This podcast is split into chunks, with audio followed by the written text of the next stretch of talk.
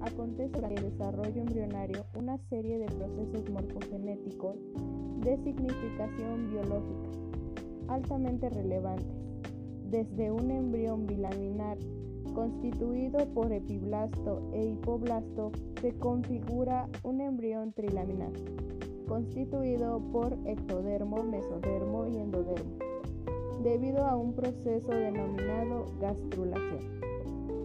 Un proceso que no es exclusivo de vertebrados, basado en un proceso de división, migración y diferenciación celular.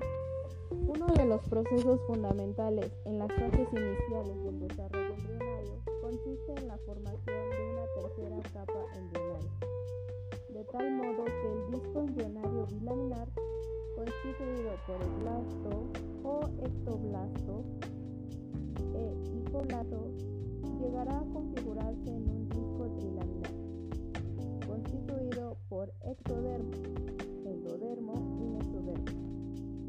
En fases precoces del desarrollo, las células del ectoblasto inician dos procesos fundamentales que ocurren de forma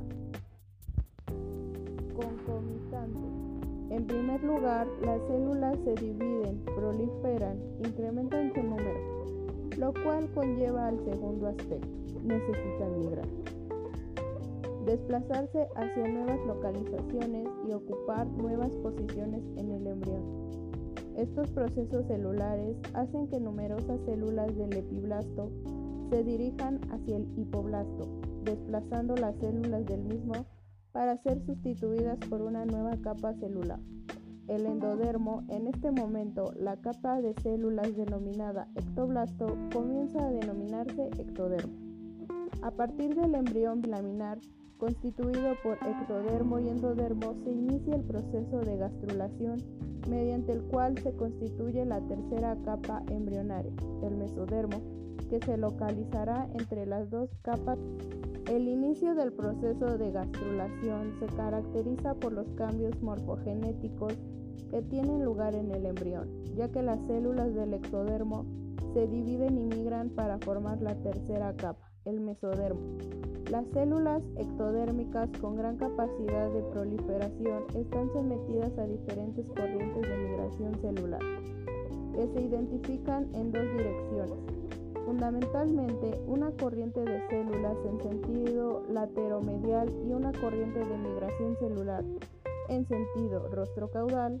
De este modo, cuando las células más laterales y las células más rostrales llegan al centro del embrión, se invaginan a nivel de la línea media, constituyendo la denominada línea primitiva, estructural longitudinal situada a lo largo del eje del rostro del embrión,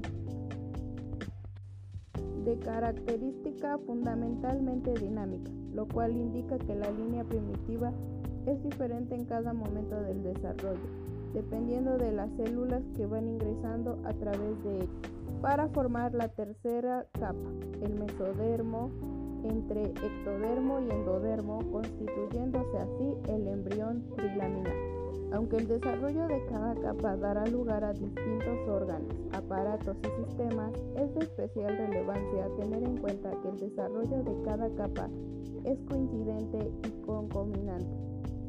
Tiempo con el desarrollo de las dos capas restantes, las tres capas se van desarrollando simultáneamente. Además, durante el proceso morfogenético, de cada una de ellas existen importantes interacciones tisulares, celulares y moleculares entre los diferentes componentes de cada capa y de los componentes de las tres capas entre sí, de tal modo que los procesos que ocurren en una determinada capa embrionaria repercuten en el desarrollo de las demás.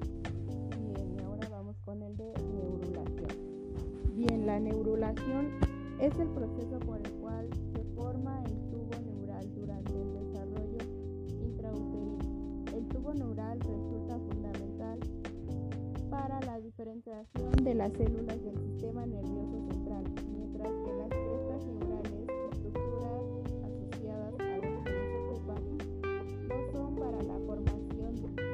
sistema nervioso periférico. El tubo neural es una estructura embrionaria que se forma durante el primer mes de la gestación. En concreto, el tubo acaba de cerrarse alrededor de la semana 28, después de la fecundación. Se trata del precursor del sistema nervioso central, compuesto por el encéfalo y la médula espinal.